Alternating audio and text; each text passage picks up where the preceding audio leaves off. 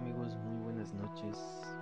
Maui saludándolos desde lo más profundo de sus pesadillas. Como cada noche traigo para ustedes una nueva creepypasta. Esta noche leeré La deuda.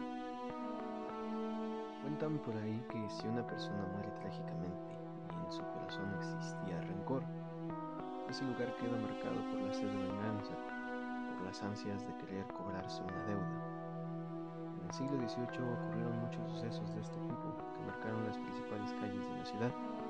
Este es el caso de lo que hoy conocemos como la calle de Santa María, en donde en aquella época se ubicaba una taberna muy famosa, porque justamente en ese sitio se reunían los maleantes más temidos entonces. Se cree que la verdadera razón por la cual la taberna se volvió famosa fue por el temor que tenían las autoridades de entrar, pues según dicen, Ahí apuñalaban a cualquier representante de la ley que quisiera poner orden.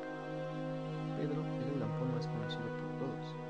Además de ser certero con su espada, siempre llevaba la cartera llena de oro, por lo que muy a menudo pagaba la cuenta de cuanto valiente estuviera en la taberna. Cierta noche Pedro invitó a unos cuantos a que siguieran bebiendo en su casa, quienes recibieron la invitación fueron con gusto. Para llegar hasta el lugar, tuvieron que atravesar el cementerio, lo cual hicieron con burlas y empujones, moviendo una que otra lápida y pateando a que tierra le tuvieran enfrente. Muestra de que el respeto no iba de la mano con ellos. Entrada la noche y bastante pasados de copas, se abrió con violencia una de las ventanas, dejando entrar un aire aterrador. Los presentes se sintieron intimidados y le pidieron a Pedro que se pero este se negó argumentando que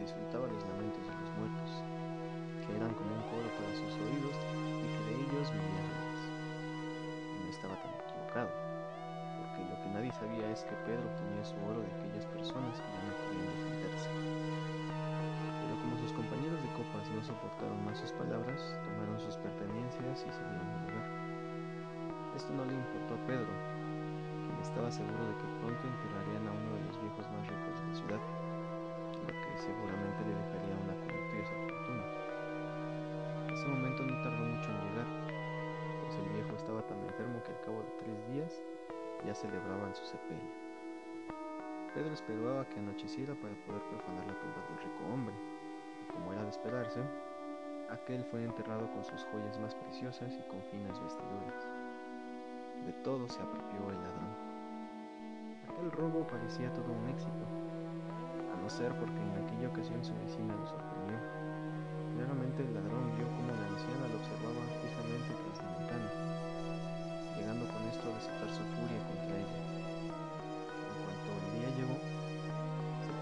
su puerta insultándola y advirtiéndole guardar silencio.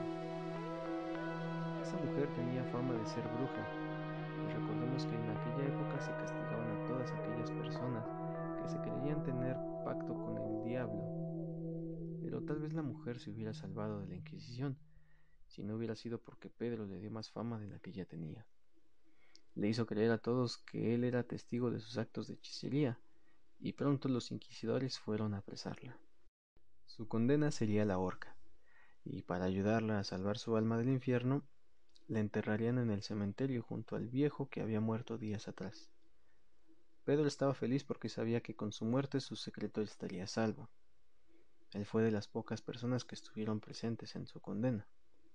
Justo en el momento de la sentencia, la mujer le lanzó una mirada desafiante, y después de unos segundos, ésta se clavó ya sin vida en los ojos del profanador.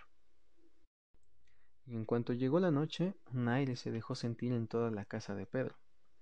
El hombre recordaba vagamente que la bruja llevaba en el cuello un amuleto, el cual debía valer algo, pues se veía bastante antiguo, por mucho que intentó contenerse, esa misma noche estaba en el cementerio al pie de la tumba.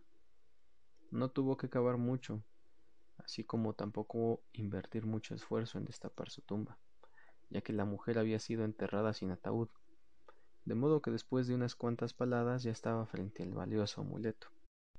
Pedro tomó el amuleto y sin darle importancia a la tumba la tapó como pudo, pero en cuanto llegó a su casa escuchó un terrible gemido. Pedro parecía oírse en el viento.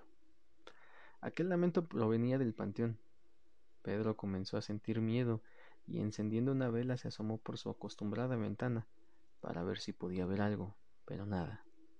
No alcanzaba a ver a nadie en el lugar. Se fue hasta su cama y ahí comenzó a intensificarse el lamento. Al asomarse nuevamente por la ventana, pudo ver sobre las tumbas una sombra que se movía con gran facilidad. Unos segundos bastaron para que esta sombra estuviera posada frente a él, sosteniéndose en el aire y mirando fijamente a los ojos. Se trataba de aquella anciana que había sido condenada. Pedro estaba paralizado y poco pudo hacer para recobrar las fuerzas. Sentía que esa mirada lo absorbía. Tienes una deuda conmigo, dijo el espectro de la anciana. No solo has provocado mi muerte, sino que además has profanado mi tumba.